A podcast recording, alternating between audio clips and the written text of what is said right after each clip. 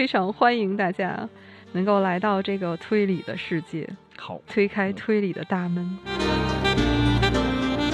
我就有一个动力，让我把这本小说又看了一遍，然后我会发现，知道了结局之后，这个第二次的阅读体验更愉快。孙悟空就说：“是妖精变成菩萨，还是菩萨变成妖精？”然后菩萨说：“你这泼猴又来胡闹！妖精菩萨本是一念。”大家好，欢迎来到这一期的银杏树下，我是普洱猫。我是令狐冲。大家好，我是姚兰。这一期我们要推开一扇推理文学的大门，来聊一聊阿加莎·克里斯蒂的《无人生还》。两位老师喜欢推理小说或者侦探小说吗？或者是电影或者电视剧？我电视剧看的比较多，英剧比较著名的就是卷福那部《神探夏洛克》。动画片要是算的话，我看的最早其实应该算是《名侦探柯南》。哦，啊，迄今为止依然没有完结的是的《名侦探柯南》。嗯，嗯，然后阿加莎的小说在猫猫的推荐下，呃，今年看了《A B C 谋杀案》，还有《罗杰疑案》。也都是阿婆作品里面比较经典的。我我相对来说就比较贫乏了，就只看过《无人生还》，还看过一本日本的推理小说，但不记得名字了。推理小说是我特别钟爱的一个文学品类，我可以说看的比较早。我记得我小学的时候第一次接触到推理这件事儿，是在电视里面看到这《阳光下的谋杀案》这部电影，当时是上一场配音的那个版本，它的场景呢跟咱们今天要聊的这个有点像，也是一个海岛，但是它是在阳光下。一群在岛上度假的绅士啊、淑女啊，然后就发生了谋杀案。每个人看起来都像是凶手，但是他们又都有不在场的证明。直到后来出场的大侦探波罗，也是我第一次看到大侦探出来指认凶手。当时我就觉得，呃，整个世界都要颠覆了，因为你完全想不到。但是仔细一回想呢，好像这些线索又早就在那儿了，只是你没有看到。我记得我看的那本推理小说，作者还玩了一个花活。聪明的读者朋友们，我已经全都交代完了。你现在已经可以推论出凶手是谁了。如果你推论不出来的话，请你往后看。哎，你当时看这话什么感觉啊？我当时想，我我非看不可，我翻到最后一页。哎，那你不会说当时我就要再往前翻一翻，从他抛出来这些线索，我先推理一下，然后再去印证？你会有我我试图过，我失败了。但是当时我是先看这个电影，还不知道这是有原著小说改编的，就觉得这个电影特别好看。再后来呢，是在图书馆我看到一本小说，叫《孤岛奇案》，也是一口气看完，觉得这个故事真是匪夷所思。后来才知道这本书就是这本《无人生还》，它因为是一个早期的译本，当时的翻译的书名叫《孤岛奇案》，然后也是从这本小说后来才知道。原来这位作家叫阿加莎·克里斯蒂，是一位英国的推理小说家。哎，猫猫，我其实是在你家的书架上对阿加莎有了初步的印象。对我给大家来介绍一下猫猫的书架啊，两面墙，某一个书柜上的半壁江山都是推理小说，然后阿加莎一个人占了巨大的一个格子，还装不下，还占了另外的半个格子。嗯、这是一套新兴版的阿加莎·克里斯蒂全集。哇，全集啊！呃，那你真是太喜欢了。就是终于圆了一个梦，啊、因为以前总是收不齐。可以，可以，可以，那真是太喜欢这一类了。嗯，对，嗯那你对这个阿加莎的历史应该了如指掌了，就他的这个成就啊、生平啊，都很了解了吧？我先不说他这个本人啊，你就听听他的粉丝都是谁。他粉丝，对，你看啊，他他有粉丝那个超话吗？他，我可以当小主持人。他的粉丝啊，英国皇太后玛丽、英国女王、法国总统戴高乐，都是这个级别的啊。咱们就不说这些王侯将相的，咱们比较熟悉的身边的作家王安忆，为他的书专门还写了一本书。啊，写了本注释书吗？就是可以说是他的读后感。那本书叫《华丽家族》，但是这本书呢是有剧透的，所以建议大家还是对他所所有作品都有剧透，还是对针对哪几本啊？因为他这本书基本上是写他读阿加莎的书的一个，就他自己的体会嘛，所以他都是在不经意间可能就会写到说啊，这个凶手是谁。所以建议王毅老师的这本书呢，是如果你对阿婆的书有一些了解，就不怕剧透的哈，来看这本。还有一些其他的，因为阿婆的书迷可以说遍布全球，因为他的书销量是仅次于圣经和莎士比亚。你你得说是英语文学吧，就是限定的英语作品吧？呃呃不，就就是在全球来说，全球来说，对，厉害厉害。嗯，而且他是。从他个人成就来说，他是英国皇家文学院的会员，美国推理作家协会评选出来的杰出作家奖是当仁不让有他了，而且他是获得了英国不列颠帝国的两个勋章，一个是高级勋章，一个是女爵士勋章，相当于是有爵位的。那这太厉害了，嗯，皇太后啊过生日，点名后一定要让广播电台。播她的广播剧，过生日的时候播谋杀的剧，在咱们中国这堂会一般都唱喜庆的戏，大团圆的戏。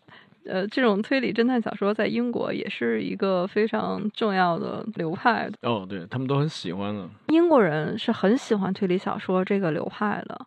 另外，老师，我记得您非常喜欢的一位作家乔治·奥威尔，嗯，他还专门写过一篇文章，就叫《英国式谋杀的衰落》。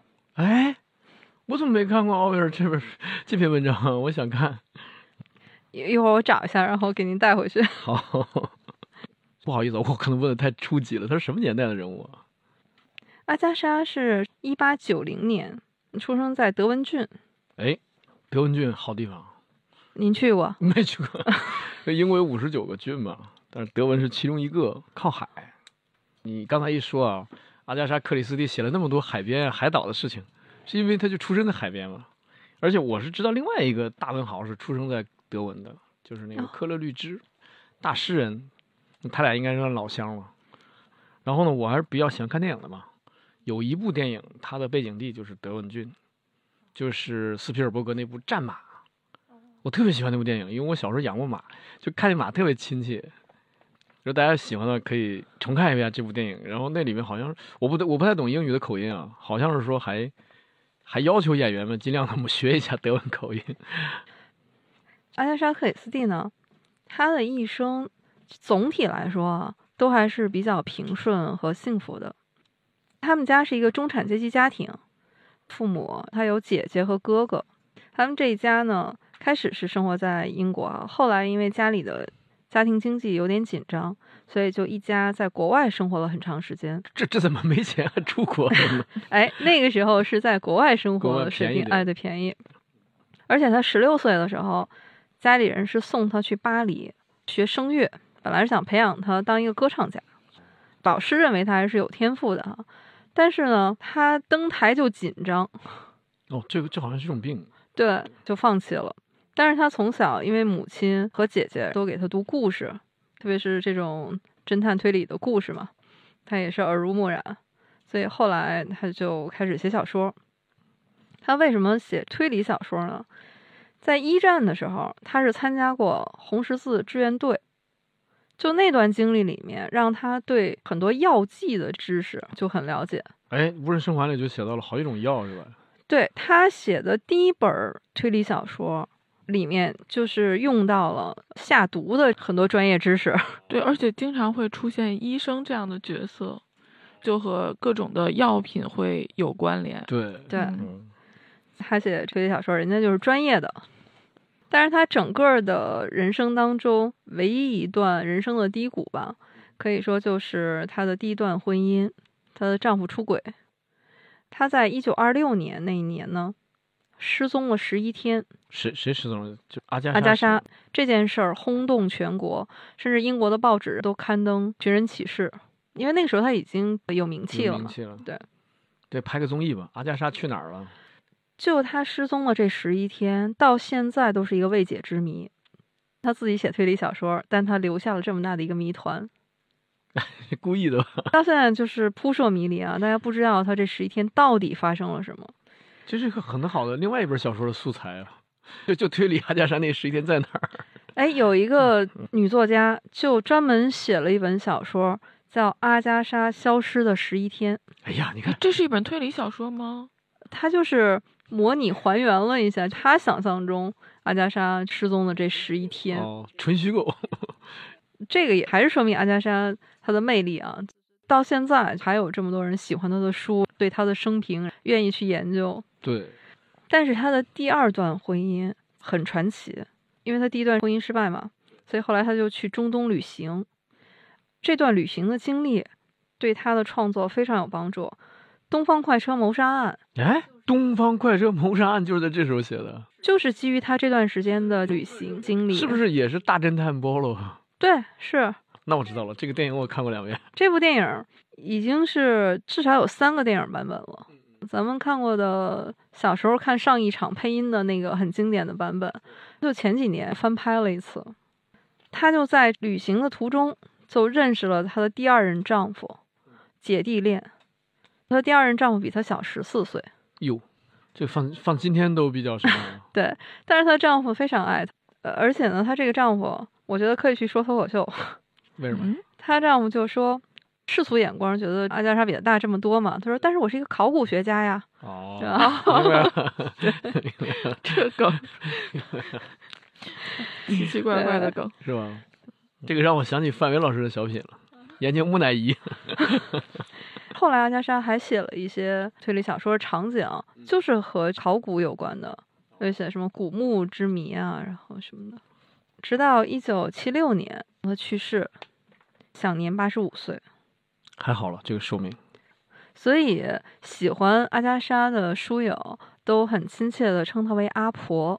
怪不得呢，这这是一种昵称是吧？这是一种最高礼遇。是的，所以我们今天要聊的这本书呢，阿婆可以说成就最高的一本书，就是这本一九三九年出版的《无人生还》。他四十九岁，正是作家。真好啊！对，推理出来，推理出来，就这是作家最好的那个创作时机啊！四十九岁，五十岁。哎，阿加莎写了这么多部的推理小说，为什么《无人生还》这本书是成就最高的呢？这本书的成就啊，就是评价有多高呢？当年美国推理作家协会，简称叫 MWA，曾经票选过。世上最经典的一百部推理小说排行榜，到现在这个排行榜都是一个风向标啊。无人生还，它是排名第十。嗯，这是从整个推理史来说的哈，因为排名第一的是福尔摩斯，但这个是阿婆所有小说里面上榜的第一本。第二本就是刚才姚老师说的他看过的《罗杰疑案》，排名十二，排名都很靠前。这个是在百大啊。在推理迷管这个榜单叫百大哈，百大榜单上的前十的作品，《无人生还》呢，在阿婆自己心目当中，她在自传里面写过，她之所以写这本书，是因为这个书里面的故事很难写，因为这本书它其实是开创了一个推理小说里面的暴风雪山庄模式，或者是也叫孤岛模式啊，就是大家困在一个岛上，可以这么理解吗？对，就是这个意思，就是字面的这个意思，就是非常经典的这种暴风雪山庄或者是孤岛的模式。这个是推理小说里面的一个专属的名词，一种轨迹设计，就是这个小说发生的场景和外界是完全隔离的。就像我们小说里面，它是一个孤岛，对，没人上得来，没人下得去。对，又赶上了，其实书里面有交代哈，赶上了暴风雨嘛，等于这个船也过不来。就是一个完全孤立的环境，没有办法求得外界的任何援助，你自己也跑不出去。这里面通常是会困住这么一群人，开启一个连环杀人的模式。哦，明白了。听你这么描述，就感觉非常刺激，感觉这种模式特别适合被拍成电影。对啊，对，是的，现在那个鬼屋是不是就是学这个呀？有一点儿，开玩笑了。对，但鬼屋有点探险的那个意思。所以阿加莎她自己就说过，这个故事很难写，但是呢，她就一直在她脑海当中挥之不去，有这样的一个创作的念头。她说，这个故事里边有十个人要接连死去，但是这个情节呢，又不能过于荒诞。就我们读的时候，觉得每一个都是合理的，你就是猜不出来这个凶手是谁。阿婆真的是深思熟虑，最后创作出这一部就是令他自己很满意的这样的一个作品。这部书面世以后反响非常热烈，评价特别高。但是阿婆自己是说，最高兴的人肯定是我自己。因为我比任何评论家都更清楚这本书创作历程当中的各种艰辛。确实，我想了一下，像这种推理小说的创作，就是你又要让情节引人入胜，又不能出现各种 bug，就是他可能写作的思路会和其他的小说不太一样。就你不能顺着推，你还要颠过来倒过去，他的思考量会非常的大。对对对，是的。无人生还在推理迷当中还有一个称号，它是被称为本格推理第一作品。哎，这个我得请教了，我我其实看见过这个词，但我一直不理解。我是在剧本杀里面看到过本格推理和变革推理。对，哦，嗯，对，本格和变革是一对儿，就这两派是吗？对对对，呃不，呃 也不能说两对，是说本格和变革是一对儿。就这里面就要简单的来。回顾一下整个推理小说的一个发展史和流派了，因为这个都是随着推理小说这个类型文学吧，随着它的发展和成熟，然后大家才逐渐的有了这么多我们现在看到的流派和门类。推理小说就是我们现在就觉得这个词儿很熟悉哈，但是其实这个词儿是日本先用的，而且是在这个类型文学已经出现了很多年之后，推理小说的。起源其实是在欧美，最早是在美国，就在欧美的语言里面，它是叫侦探小说。最早呢，就是大家现在都认为是一八四一年，美国的作家爱伦坡，他先写了五篇侦探小说。爱伦坡真是一个天才，他这五篇侦探小说里面呢，是后来我们能看到的这些推理小说的设定，就是那些基础逻辑，他都有。嗯嗯。后来把它发扬光大的是柯南道尔哦，这就知道了，就是他，嗯，创造出来了我们最伟大的，嗯，Sherlock，对，福尔摩斯这位大侦探，侦探小说从此步入了一个全盛时期。就福尔摩斯，呃，就是他在书迷当中的这个地位哈，到了一个什么程度呢？就直到现在，大家都觉得他是真的人。嗯，对，就是那个贝克街。就是二二幺 B 嘛，对。现在那个地方是专门做了一个福尔摩斯博物馆，按他小说里的样子，真的就搭建了那么一个小楼，那个样子。你瞅瞅，这不就是最原始的环球影城吗？是是是。最早的版本，最小的版本，就一个人物。很多书迷都会去那里朝圣。我那年去伦敦的时候，也专门去了一趟。你看，你你也买票去了？是因为全世界的书迷都在往那个地址写信。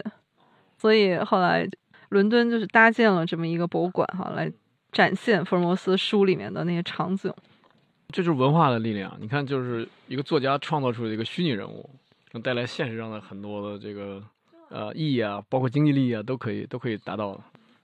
从福尔摩斯开始，推理小说史上有一个黄金年代，指的就是从福尔摩斯往后，出现了像阿加莎·克里斯蒂。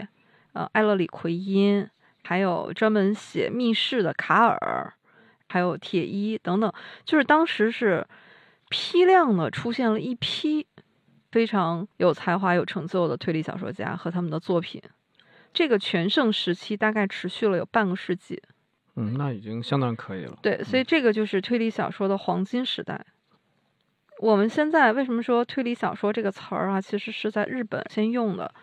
推理小说在上世纪六七十年代在日本风行，日本呢把这种小说叫做推理小说。而且我们觉得这个好像更接近就这种小说的一个内核，用线索去推出凶手嘛。所以现在我们推理小说这个词儿是更符合我们大众印象当中这个文学类型的一个流派。嗯嗯，那推理界所谓的本格推理，一般来说就是正统或者是主流的推理，就是说，他的这个书里面，你作为读者和侦探获得的线索是一样的，就是刚才令狐老师说的，就是书里面的线索都告诉你了。理论上来说，你是可以根据这些线索来推论出凶手是谁的。对，就跟高考的数学卷子最后一道大题似的。对，有一点这个意思，就是公平的写在那儿，但是能做出来的人很少。对，就是一个这种侦探视角，都是一个合情合理的设定和范围哈，它不会有那种怪力乱神的东西啊，啊，超能力啊什么这种东西是没有的。推理小说为什么吸引人？它是让人在这个小说里面享受一种就解谜的这个乐趣嘛。嗯嗯嗯嗯，这个就是大家比较能接受的一种哈，就是本格推理。变革推理呢，这个东西呢，现在已经比较少了。这种小说，嗯，啊，我觉得解谜的这种乐趣，就真的是在哪个年代都会有不同的表现。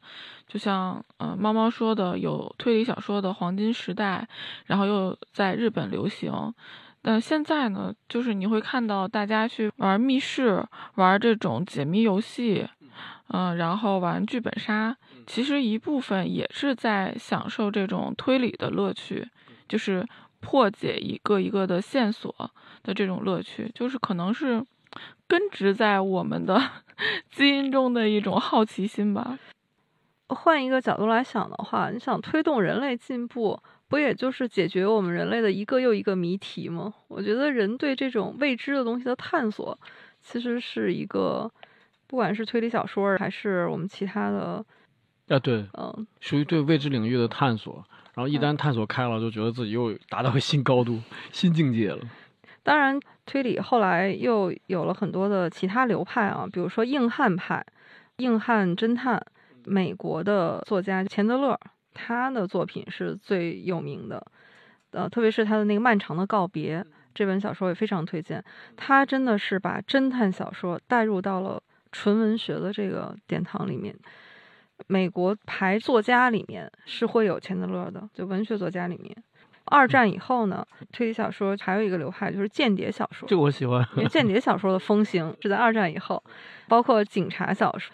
呃，还有就是律师以律师为主角的这种推理小说，嘿，哎，对，律师一般不都是反派吗？有一些推理小说的主角是 律师，他来换吗？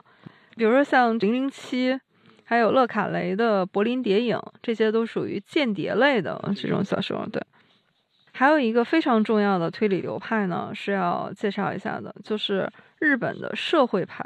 社会派，这个代表就是。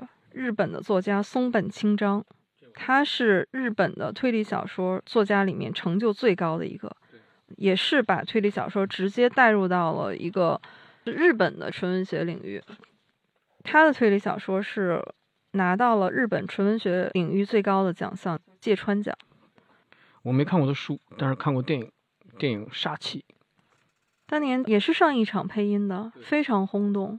哎，是不是还有一部？电影叫《人证》，呃，《人证》的作者是就原著小说作者啊，《人性的证明》，呃，是森存诚一。哦，森存诚一，对，他是有一个著名的证明三部曲。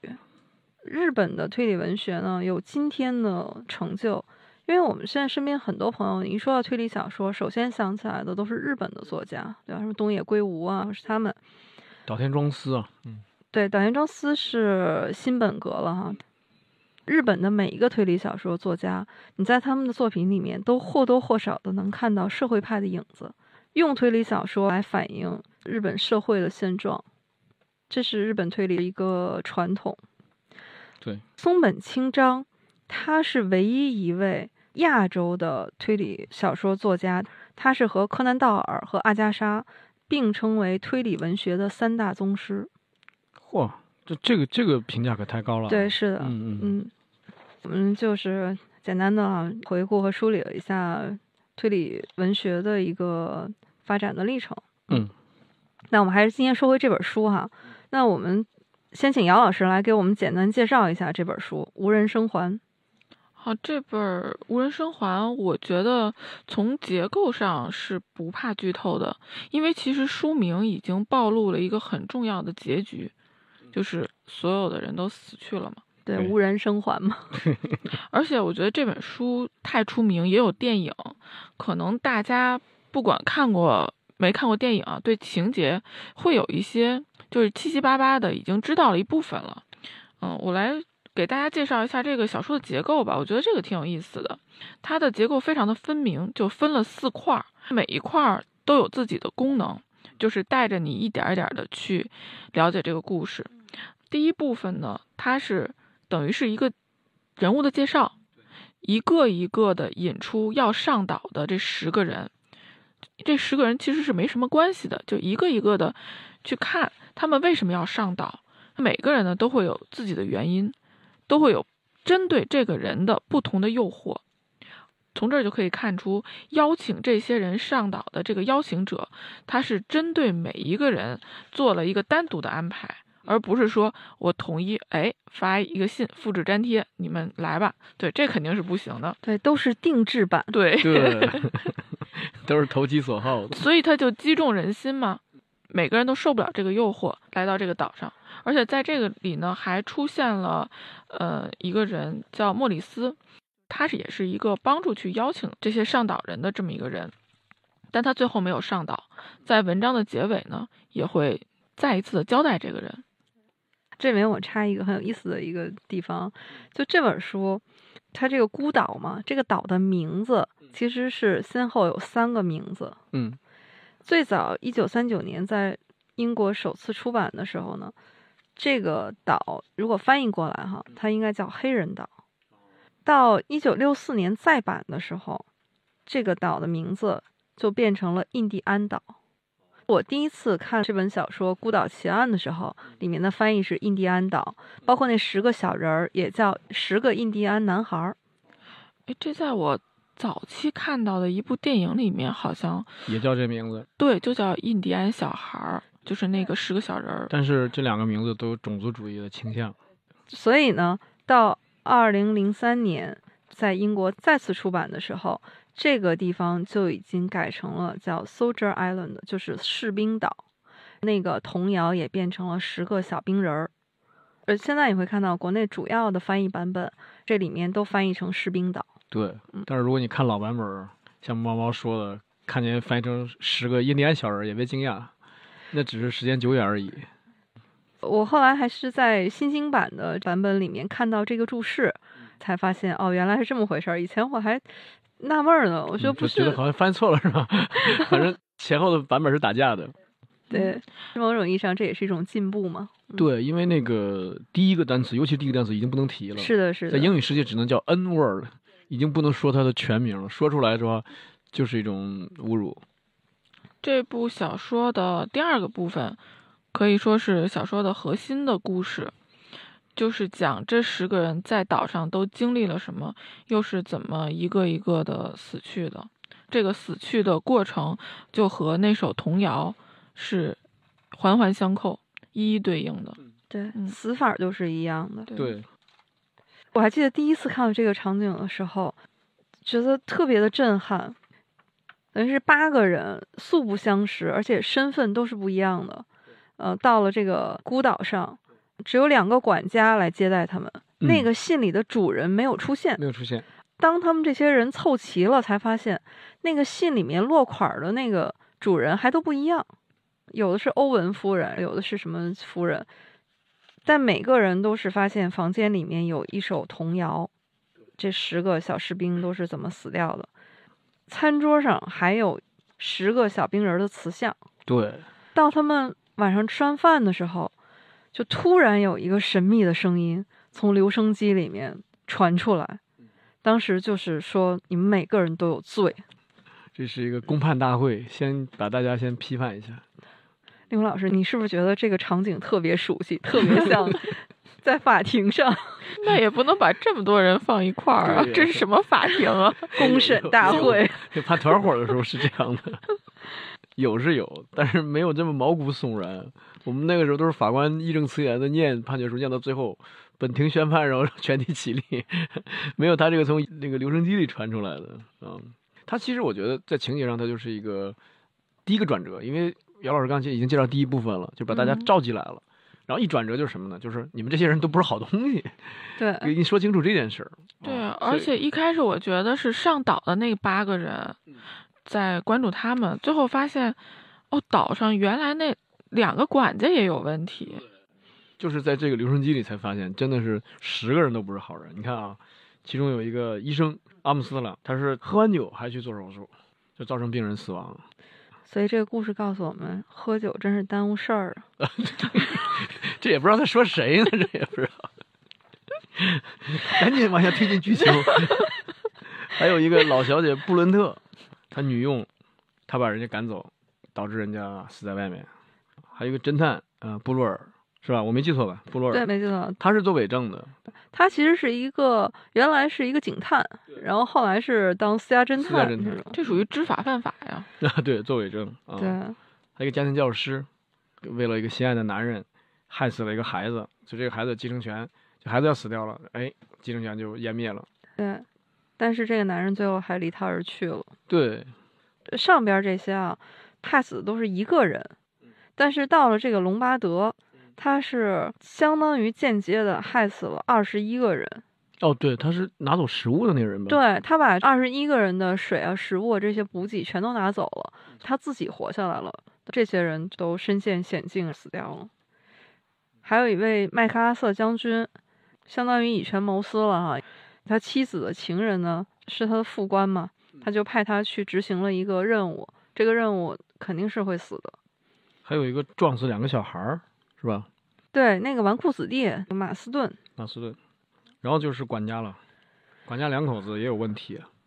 他们是害死了前任的雇主，就是在明明知道他身体有问题，必须要吃药的情况下，没有给他药。对，但是他已经得到了这个雇主授权，就是说他俩有继承权，所以他有拿到这个权利之后，他希望他早死，因为这样的话才能实现这个继承。对，相当于谋财害命了嘛。这里面还真的是有一位法官，瓦格雷夫法官，他是宣判了一个人死刑。好像是社会舆论说他判错了，是吧？对，所以这十个人都有一个共同的特点，就是你好像在法律上拿他们没办法，要么是没有证据，要么是他干的这件事儿呢，确实不是犯罪的事儿，但是结果是造成了别人的死亡。对，非常典型的就是布伦特小姐，就是他赶走他的女佣，实际上他就是一个无情的人，一个道德底线非常低的人。但是你要说他他杀人了，你也不能直接把这个死亡就直接挂到他身上。这算是一种间接的伤害。对他可以上道德法庭，但是你像伪证，你或者撞死小孩儿，这个肯定就是呃刑事法庭，但他逃避了这个刑事制裁。是的，你像那个医生，那就属于过失杀人嘛。过失杀人，对。但是你像麦克阿瑟将军，你说打仗哪有不死人的？这个任务必须要完成，然后需要牺牲士兵，那牺牲谁呢？这个也是，我觉得他也是个道德法庭。那他就牺牲了跟他妻子有染的这样一个人，私下里也为自己报一个仇，出一口气。但你也不能说他犯的是杀人罪，啊、因为在战场上没有这个罪。那个留声机里面的最后一句话，嗯、也是非常的震撼人心。他说：“地狱的铁门已经关闭了，你们这些罪人还有什么要替自己辩解的吗你瞅瞅，？”，感觉是一个上帝视角。对对，你已经无权为自己辩护了，你已经无话可说，好像已经我们这边已经查实了，已经没有你任何可辩解的余地了。而且他用的这个词儿是地狱，那用的不是监狱，也不是法庭。那当然不是法庭。对，所以嗯刚才林红老师说了，它某种意义上是一种道德法庭的审判。十个人当然就已经乱作一团了，结果这个时候，那个纨绔子弟就是开车超速嘛，撞死两个孩子那个啊，但他真的是毫无悔意，他还说啊，这还耽误我吊销了一年的执照呢。他就是第一个死了，看起来呢就和第一个小士兵死的是一样的，一样的，就是看起来像是噎死的嘛。但是我们后来知道他其实是中中毒的哈毒。。但是当时那个情节大家可以去看，我当时看的时候我就心一惊，就特意写说他的杯子已经不在他附近那张桌子上，在另外一张桌子上找到自己的酒杯，然后拿起来又喝，所以我当时就感觉啊，情况不妙。对，每一个都有线索。对，是的，这个时候呢，交代了啊，外面是暴风雨，这个小岛已经与世隔绝了。这十个小士兵，就是其实它是一个童谣嘛，而且它这个是一个真实的、古老的童谣，对，嗯，就变成了一种死亡咒语。接下来，客人就一个接一个的按照童谣里的这个死法。这怎么这么像剧本杀呀？这是小说杀。最后就十个人都死去了嘛。嗯，这个时候呢。就进入了小说的第三部分，其实是给出了一个侦探视角，但并不是这个侦探来破案。就是当大家来到这个岛上，看到岛上的这一片惨状，就十个人都死去的这个现场，然后再去分析这个事情是怎么回事，怎么发生的。这个时候其实是反证了凶手的一个推测，这个案件它是很难去侦破的。其实我在看这一部分的时候，我觉得这个侦探已经做得非常好了。就他已经把能收集到的信息都收集来了，他已经把时间线捋得基本清晰了，就是谁是先死的，谁是后死的，有可能的情况是什么。但最后发现哪一条路都走不通，每一个推测最后都走进了死胡同。我在第一次看这本小说的时候。我之前就一直以为是有一个这十个人以外的人藏在这个岛上，趁他们不备来把他们一个一个杀死了。但是后来才发现凶手就在他们中间。对，哇，你想想这多么恐怖！是啊，所以他就特别强调这个岛是与世隔绝的，不可能有人潜身在这上面。是的，嗯。另外，在这一部分呢，他还交代了，就是前面提到了一个莫里斯的结局。就是他在所有人上岛的当天，就八月八号，他已经死在岛外了。嗯，凶手其实，在岛外还杀了一个人。就这样的话，受到惩罚的数量的人数其实刚好是十个，就是凑足了童谣里的十个。第四部分呢是凶手的一封遗书，而且第四部分有一个非常长的标题。这封遗书呢是封在漂流瓶里，被渔民发现，然后寄给了苏格兰场，等于他交代了一下。最后警方也知道了结果，而且是从智力的较量上，等于是凶手已经获得了胜利。因为如果等于是他不告诉你的话，没有人能破解。嗯，我看到最后的时候，我就觉得这漂流瓶质量不错。怎么了呢？也没弄破，然后对也没进水，然后最后呢，还是被渔民发现了，这不是被鱼给吃了，不然的话，这个是永远不能大白天下的，没有人知道这个岛上到底是发生了什么。挺好，挺好。对，这封信就交代的非常的清楚，杀人的动机、内心的想法。怎么收集的这些人犯罪的信息，又是怎么杀的人？就是这些一项一项的交代的非常清晰。所以这个小说的案情虽然很复杂，但是我觉得作者还是非常仁慈，就没有让读者太过烧脑，很快的就又给你捋了一遍，用这种方式交代的清清楚楚。我觉得对我这种脑筋不是很够用的人，就非常的友好，而且我。在看完这部分的时候，我就有一个动力，让我把这本小说又看了一遍。然后我会发现，知道了结局之后，这个第二次的阅读体验更愉快。嗯，对对对 对，就是你翻过头去，然后你再看，你发现哦哦，这个细节当时没注意。对，而且很多话原来都别有深意。对，这就是你高中那错题本，你知道吗？令狐老师现在就是又持教师证上身，毛病又犯了。但是我觉得姚老师，你这太谦虚了，你这你这哪儿脑筋不够用啊？因为我可知道你是经常组织桌游游戏，什么狼人杀、剧本杀。对，但是我只当法官，你知道吗？因为我就喜欢这种上帝视角，脑筋够用的人他是要深入其中的，而我是那个就知道结局的，就在外面旁观的。我是很喜欢用这种视角的，所以我也很希望能推荐我身边的桌游爱好者都来看看这部小说，既有这种狼人杀随时出局的那种紧迫感，又有剧本杀所有人都可能是凶手的那种解谜的快乐。而且我发现啊，就是这部小说里的凶手，他其实很有那种桌游高手的素质，他是要做到如此严密的一个凶案，他要利用别人，要转移视线，他还要带节奏，对，创造出一个 他自己不可能在场的这么一个情况对，然后他要领人去追凶，对 他烟雾弹放的足足的，嗯，是的，嗯。他成功的忽悠了所有人，还制造了这种恐慌的气氛，让别人觉得这个凶手应该是一个很疯狂的人。他不光是创造了这个杀人的这个事实，而且把整个的心理的气氛搞得也特别的好，所以才能让自己在这么一个其实很困难的环境下来完成这件事儿。那令狐老师呢？看完这本小说，你当时给你留下印象最深的情节或者是人物，你觉得是哪一部分？刚才已经提到一点点了，就是凶手几次放烟雾弹，凶手几次转移大家视线，包括说着火令人你们全全岛搜一遍去找找去，这些情节。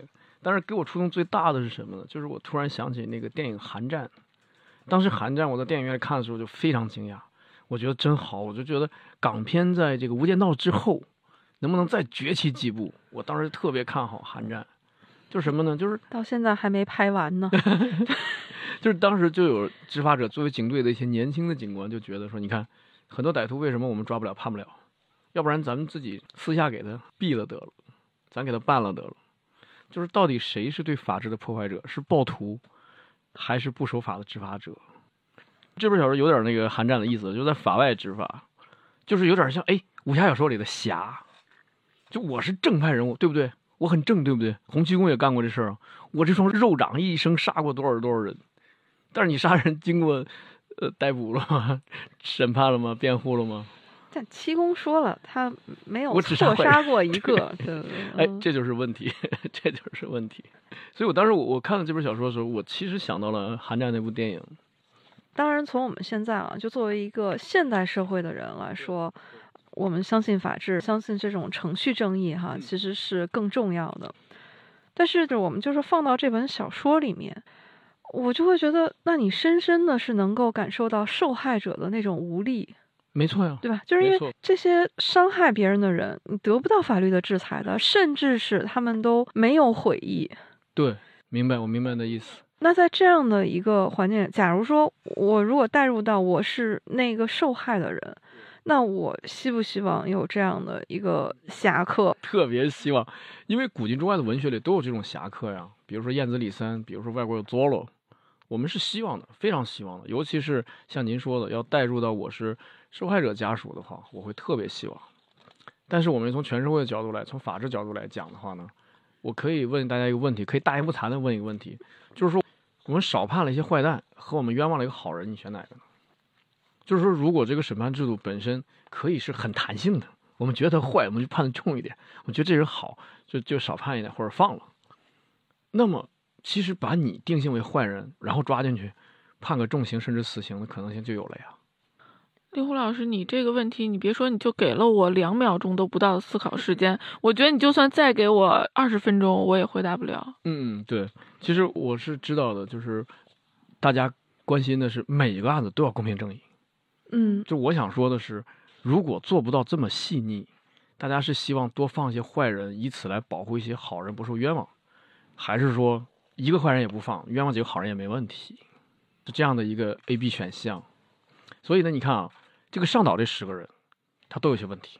刚才咱们分析过了，有的真的是刑法上的问题，真的是应该判的，伪证罪啊、撞死人啊，对吧？有的是道德问题。那我就是他女佣怀孕，我就是不想让她在我家生孩子，我就给他赶走。他就是那样的一个身体状况，又没有经济条件，所以他很快死在外面了。那如果说我是一个正常人的话，我会负疚一生的，我造成了两条人命。但是你从法律上我没有杀人，对，他是成年人，他不能说在我这儿没工作了，他必然死亡。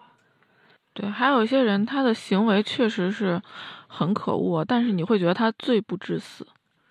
就有的时候是说情与法的冲突，从感情上，你比如说一个人不孝顺他父母亲，我们就会觉得这人死有余辜，但他只是不孝顺而已，他比杀人放火可能就是说罪行要轻得多。可是从情理上我们接受不了，因为你小时候你知道父母你父母多难养活你吗？今天就我们录制节目这一天是二贝加缪的生日，加缪有一句话说：“多少罪行的发生，仅仅是因为我们忍受不了邪恶。”这句话有点意思。有点意思。这句话让我想起来这本书里面，布伦特小姐确实从他身上来说，他的言行那都是非常严于律己的。他在小说的开头，在晚餐前，他叫默念哈，他念的那一句啊，我觉得也很有意思。他说：“作恶之人，作孽自受；作恶之人，必入地狱。”他如果按照当时他内心的那种道德感是非常强的，对，嗯，就在他的那个价值观里面，所以他才会把他这个已经怀孕的女仆呢，就毫不留情的把她赶走，因为在他的这个世界观里面，他接受不了，他就觉得那是这个女佣的问题，这个女佣啊，她跟人私通，她道德败坏，甚至他觉得女佣死有余辜，就就像您说的，他不是。存心要让她死，但他就觉得说他的这个污点他不能容忍，他就毫不留情的把她赶走。而且呢，他作为雇主嘛，那这是他的权利，他是不用这个女佣了。但是他忘了一点，就是说这个时候这个女佣其实是他们两个是非常强烈的强弱的对比，就是他不管怎么说是一个强者，这个女佣是处于一个弱势群体。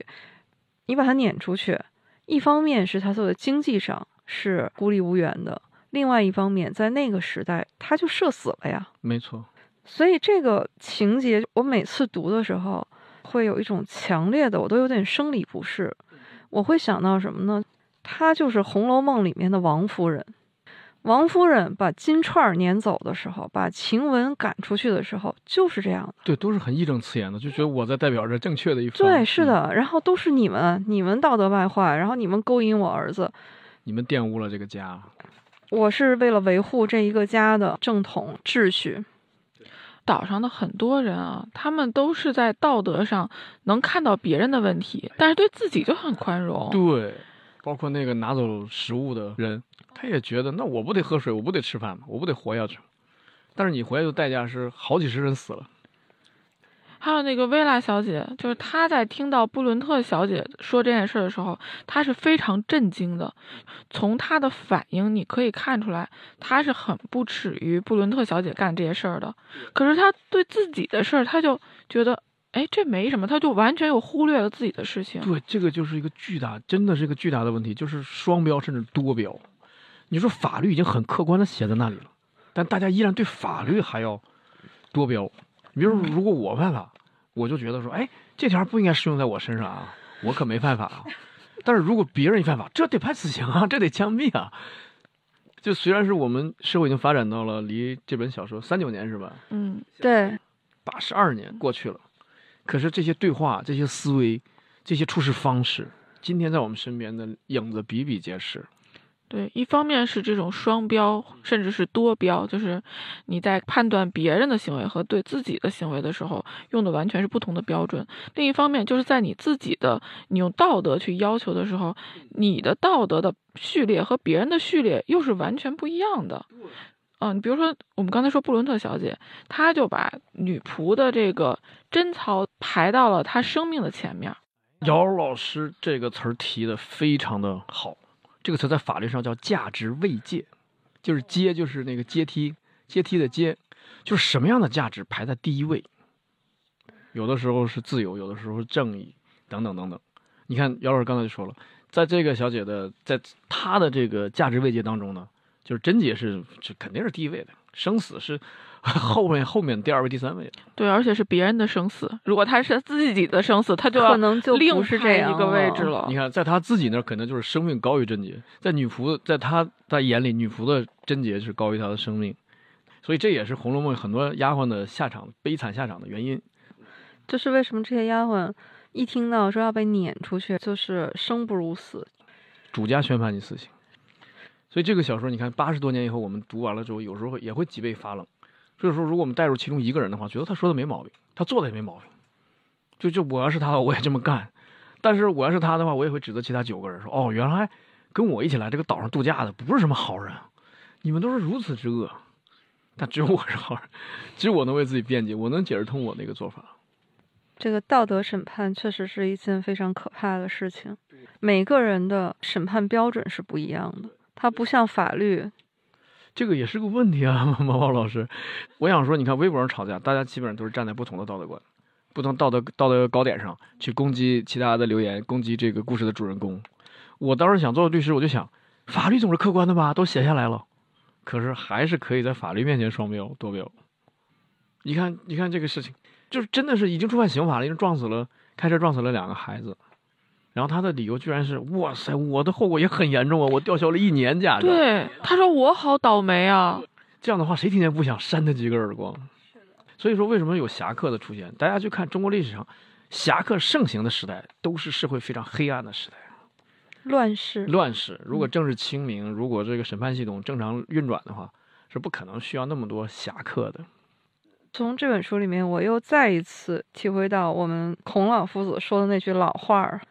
就是己所不欲，勿施于人。就这种善与恶的判断，我不知道你们两位是。怎么去想呢？就是拿什么来作为一个善恶的标准？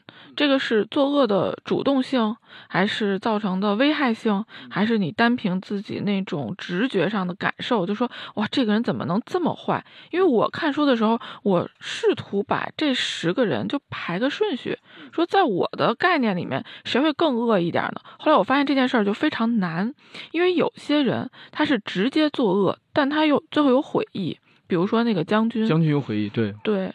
然后有些人呢是间接作恶，但是最后呢就毫无回忆。比如说那个布伦特小姐，然后我觉得哇，这太复杂了。最后我就想，那如果让我去排的话，我先把龙巴顿造成二十一个人死亡的这个人排在最前面，就在我心里面，因为他的后果最严重。对，嗯嗯嗯，死的人最多。然后后面的再说，我先把他拎出来，我就这么排了。啊，你看，所以这就是。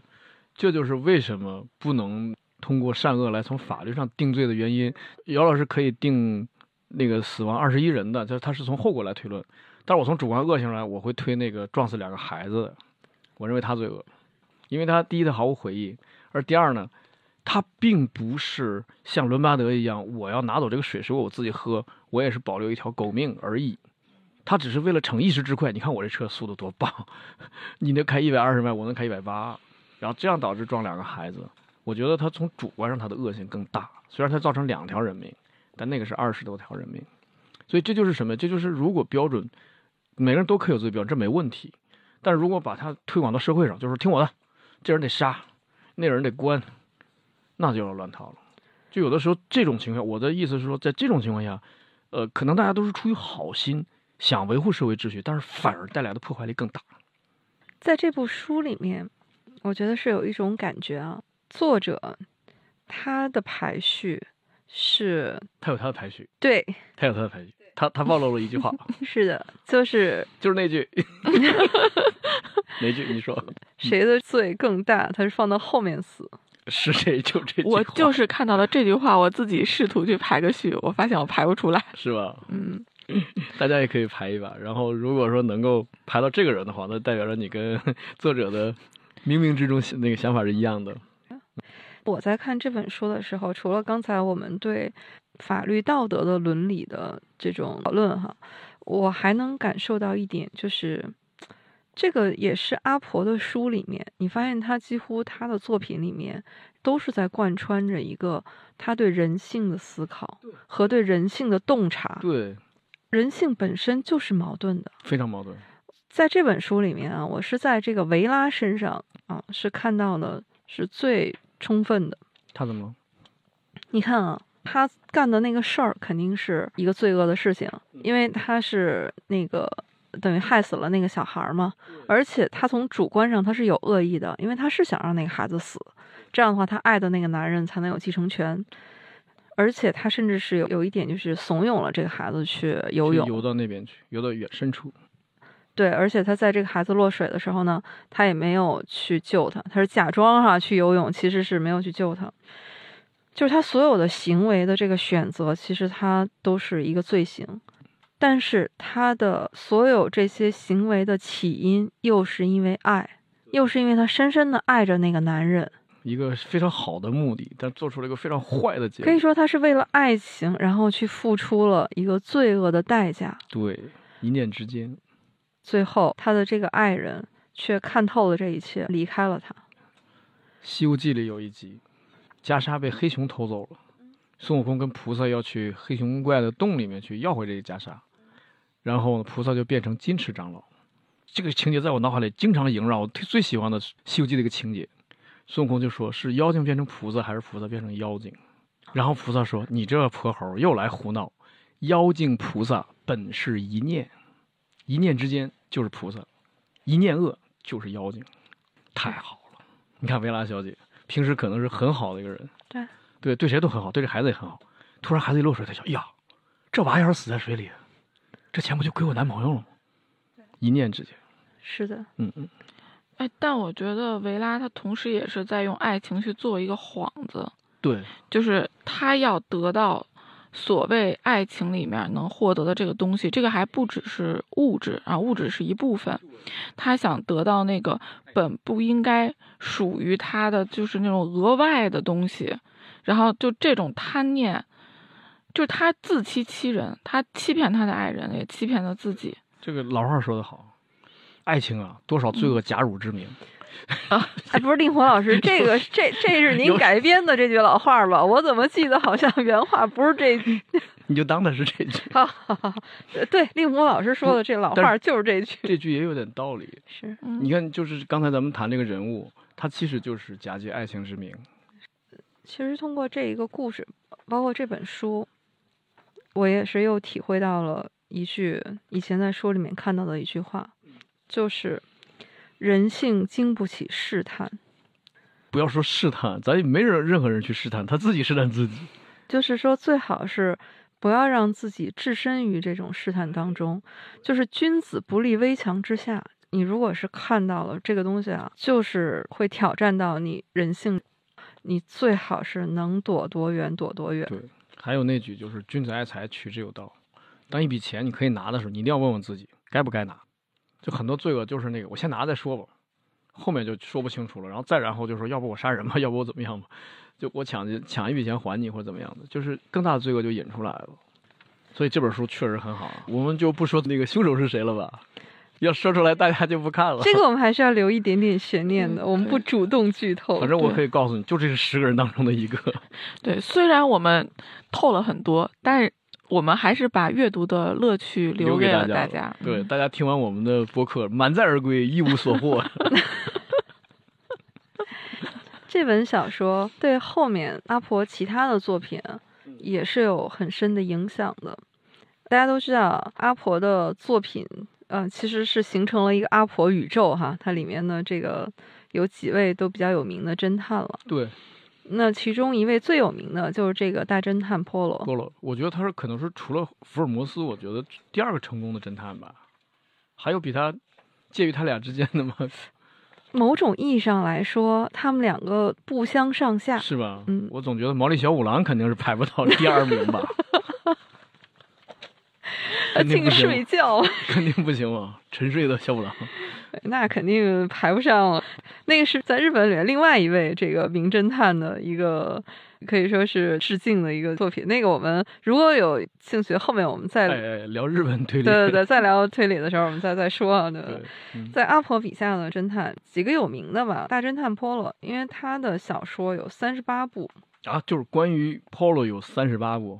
对，就是以他为主角的。天哪，这不就是英国黄飞鸿吗？关于黄飞鸿，我们已经有一百多部电影了。我看的为数不多的这么几本，全都是 Polo 的故事，就是除了这本《无人生还》。尼罗河惨啊，东方快车呀、是吧？都是吧？这个是阿婆的第一本推理小说处女作，就是呃 Polo 为主角的，他那个叫《斯泰尔斯庄园奇案》，这个也是我最近在新兴出版社的微博上看到的一个小知识点，就是在这个《斯泰尔斯庄园奇案》这本书里面，阿婆呢是。给了波洛一个小箱子，就是波洛到案发现场的时候带一个小箱子哈，里边有各种工具啊，什么镊子呀、密封袋儿啊什么的，就是他对这个现场就做勘察。哇，这是什么年代就已经有这种设备了？这感觉这是 CSI 的既视感啊！对，你说对了，说但是说这个场景就是这种现场勘探的工具包，在现实当中被法医使用嗯，是八年以后了，就是等于是阿婆在小说里已经先行了。第一个使用这种呃犯罪现场勘探箱的这个法医，就把这个箱子叫 murder bag。现在法医出现场都有一个标配嘛，都要带一个小箱子，可以说是阿婆创造的。大侦探波洛哈、最有名的一位侦探，阿婆的推理小说的起点是这位侦探。到了阿婆出版了一本小说，叫《帷幕》，就是波洛的最后一个案子。波洛和他的好朋友叫黑斯廷斯哈，其实有点像福尔摩斯和华生那个意思哈。对，他们两个又回到了当初他们两个认识的原点，就是这个斯泰尔斯庄园。最后一本也是发生在这个庄园里面，但是这个庄园所有的一切都已经面目全非了哈。波罗呢，就是沉浸在这种对往昔的一个追忆里面。这个就是波罗的最后一个案子，而且如果你看过《无人生还》的话，你再读这本《帷幕》，其实里面你很快就能猜到凶手以及波罗的一些内心的想法。所以这里面也是不剧透啊，不然的话，这个两本都要剧透了。啊，我这好奇心一下就被你吊起来了，因为无人生还这是一个没有侦探，或者说那个侦探他只是提供了一个视角嘛，所以 Polo 到底是跟这个案子会有什么关系呢？呃，跟这个案子本身没有任何关系，但是里面有一些共通的东西。你如果看过这本的话，你再看帷幕的时候，其实是有些东西你会秒懂的。当年这本书出版了以后，因为它是 Polo 的最后一案，所以当时很多英美的报纸呢，就都刊登出了 Polo 的布告。啊，这也是当那个真实人物给过了，就像福尔摩斯一样。是的，就告别了这位大侦探。就在读者心目当中，也是觉得 Polo 也是一个活生生的真实的侦探。写得好，这是作者写得好，太生动了啊，感觉这些报纸也是非常有情怀啊，啊！对，他也是投入了自己的情感，然后带着这些报纸的读者也再一次的去纪念这个侦探。嗯，这个事情还蛮有意思的。时也算是对作家的致敬。可是真想不到的是，就这个讣告发出没几个月，作者本人也去世了。是的，也是他最后的几部作品之一了。除了 Polo 之外，阿婆还写过其他的什么侦探吗？阿婆宇宙里面最有名的是两位侦探，一位就是刚才我们说的 Polo，还有一位呢是马普尔小姐。呃这个我孤陋了，这个真没听过。呃他有多少本书涉及他？呃，十四本儿。也不少呢，我一本都不知道。这个马普尔小姐啊，她不像 Polo，社会上的职业就是一个侦探。马普尔小姐呢，她就真的是一个老小姐，就当年那个英国有很多这种老小姐就是，就是闲人马大姐，哎，有点这意思。对，她就是乡村里面的啊，这么一位老小姐。她这个破案呢，就比较神奇了。她也不出现场，不像 Polo 很严谨的找线索，她就是一边打着毛线，一边跟人聊着天儿，听着这些家长里短、流言蜚语，就把案子给破了。不是，这是朝阳群众吗？朝阳马大姐。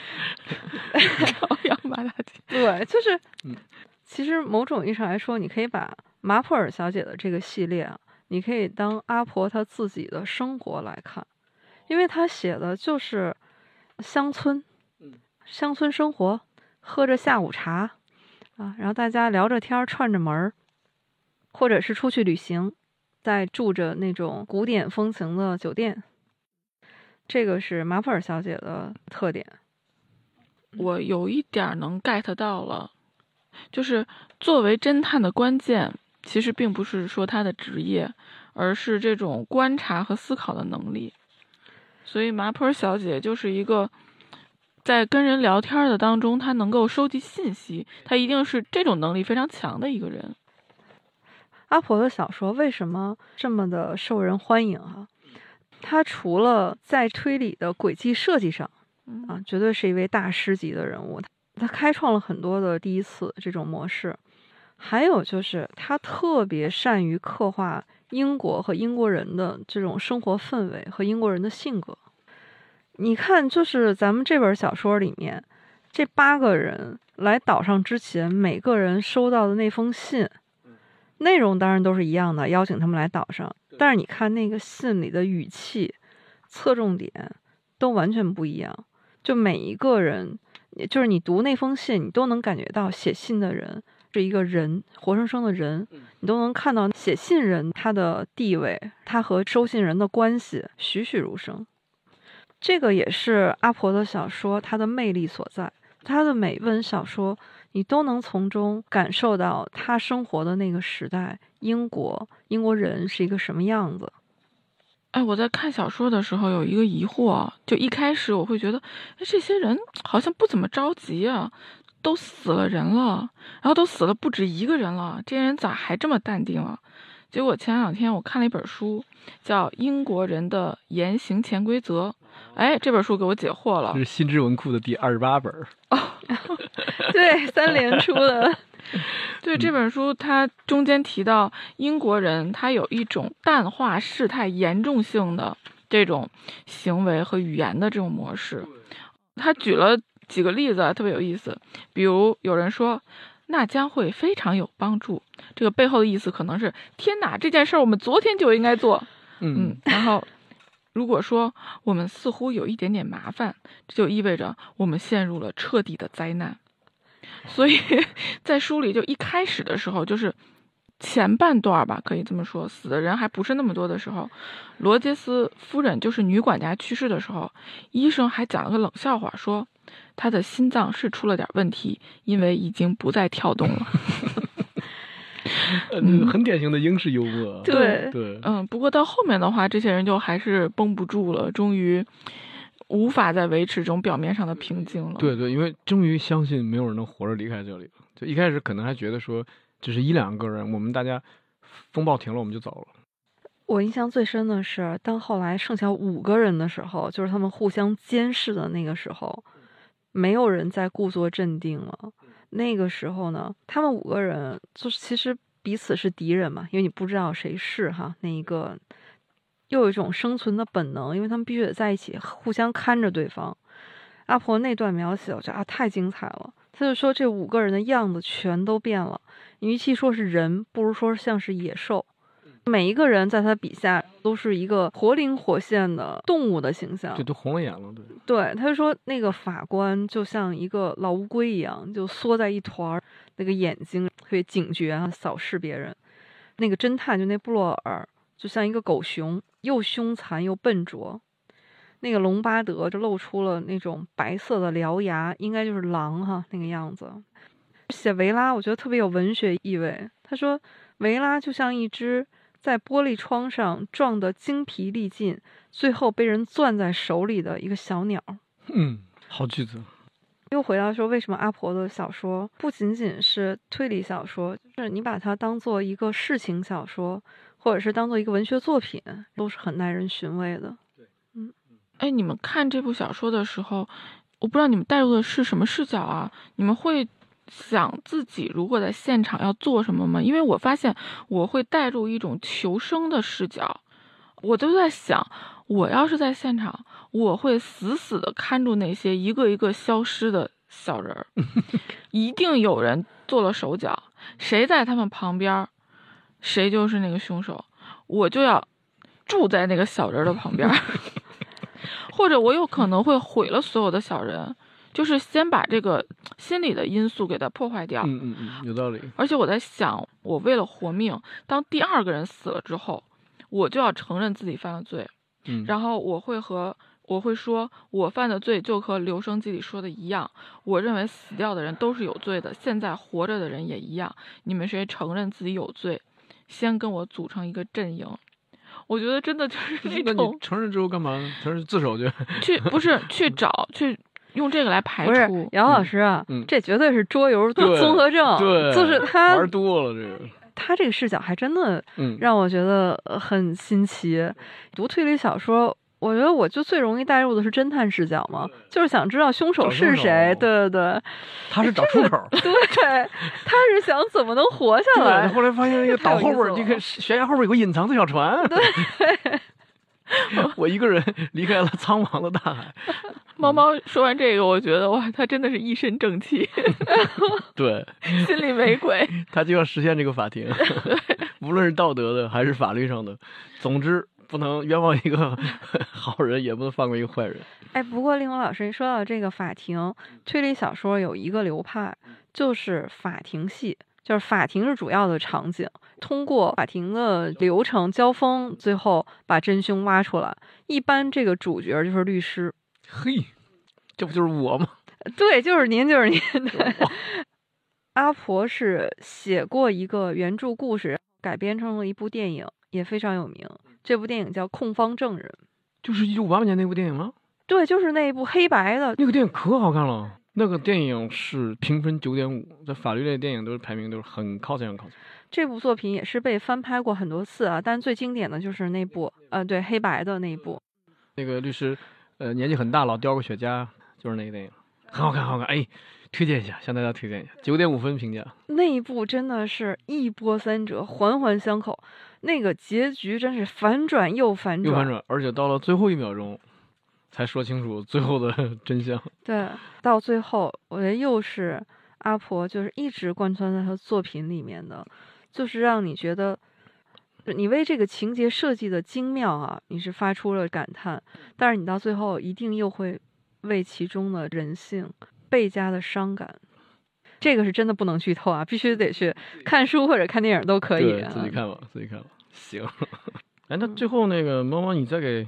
说说这个阿婆的书，买哪些或者哪买哪个出版社之类的版本啊什么的，书名啊还有推荐的吗？刚才咱们也推荐一些书和电影了，还有更多的可签出来的吗？如果现在要买阿婆的作品的话啊，基本上也没有太多版本可以挑。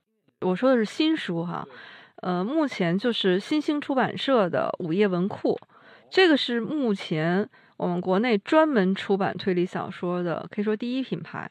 它是从二零一三年开始启动了阿加莎作品的出版项目，截止到目前是已经出版了阿婆这个系列有八十五本，八十五本，对，其中呢有八十三本是他的推理小说或者是这种剧本改编小说啊，八十三本，还有一本呢是阿婆的自传，还有一本是一个同人作品，当然是受到阿婆书迷协会啊认可的同人作品，一共是八十五本。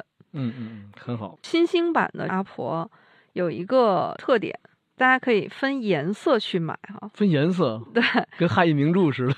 就是我们刚才说，他笔下有几位侦探嘛，其中呢，蓝色的都是波洛系列，三十八本。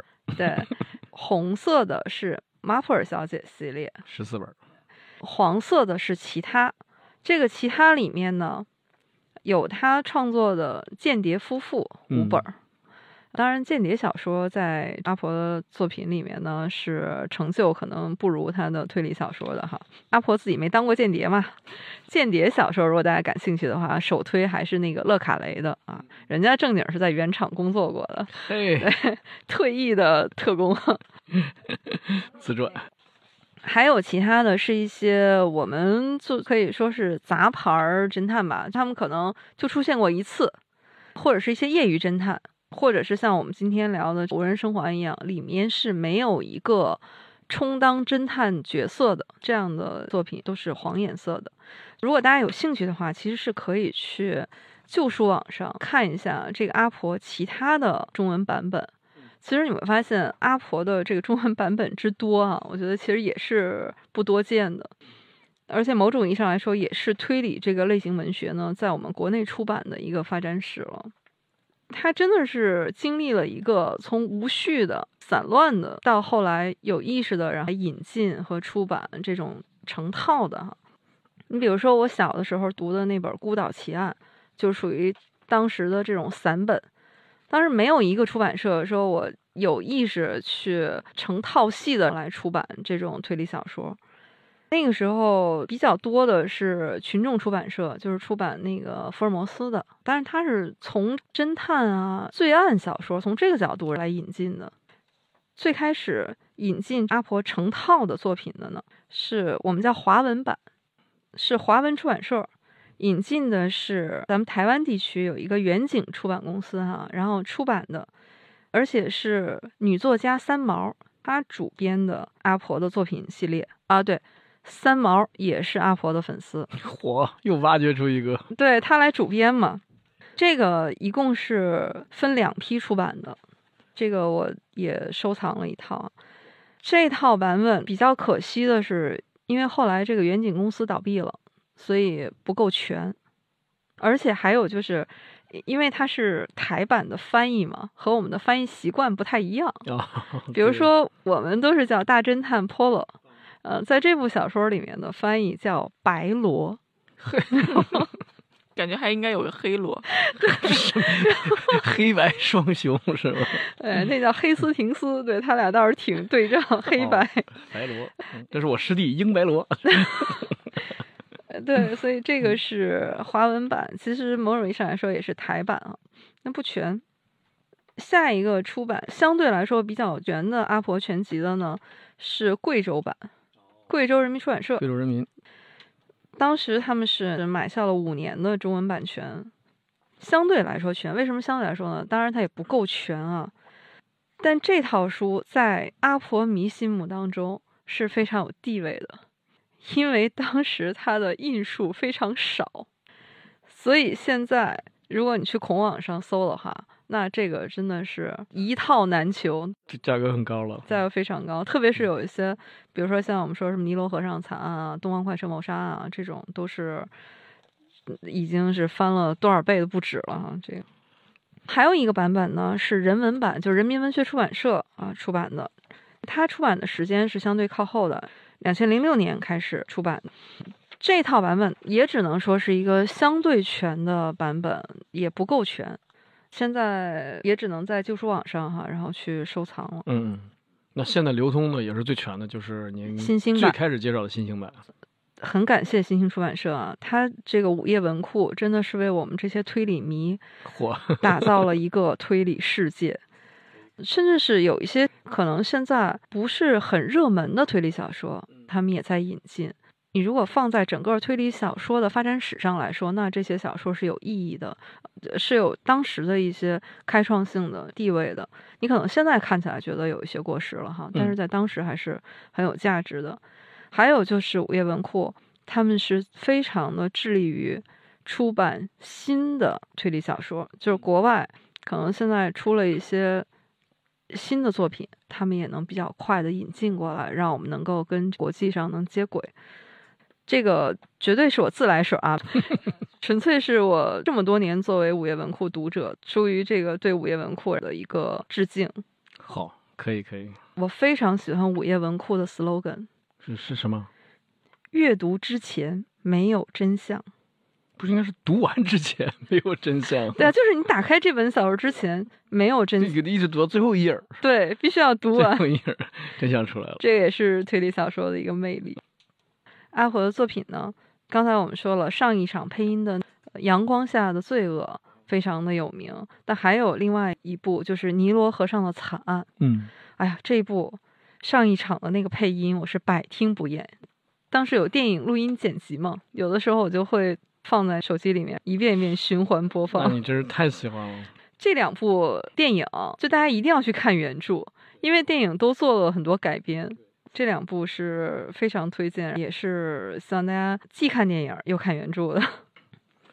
行，我看猫猫真是太喜欢这个推理了，下次有机会再给大家再讲几本推理，好呀，我好期待啊！是吧？可以。可以然后嗯也非常欢迎大家能够来到这个推理的世界，好推开嗯推理的大门。哇，感受破案的魅力。嗯，从无人生还开始，朋友们，好的，这开始是不是有点不吉利啊？从无人生还 开始，哎，正好，那我手里现在就是有三本蓝色，一本黄色了。哇，我觉得这个红黄蓝的这个三原色的配色非常符合我的审美。下一本我就可以看看红色，就是马普尔小姐的这个系列，让猫猫说的我也非常有兴趣。好的。行，大家都读起来。阿婆的小说啊，特别适合读原版。啊，英文版啊，对，令狐老师不是特别喜欢读小说学英语吗？阿婆的小说有好几位作家都是说，当年他们学英文的时候学不下去，但是呢，读阿婆的小说津津有味，顺带把英语水平都给提高了。我马上看。那我们今天就先聊到这里啊，我们今天聊阿婆的无人生还啊，非常感谢两位老师。行，聊的也挺痛快，谢谢猫猫老师。也欢迎大家在评论区留言啊，然后和我们互动。好的，那我们今天银杏树下这一期就到这里，感谢大家，大家再见，谢谢大家，好，拜拜。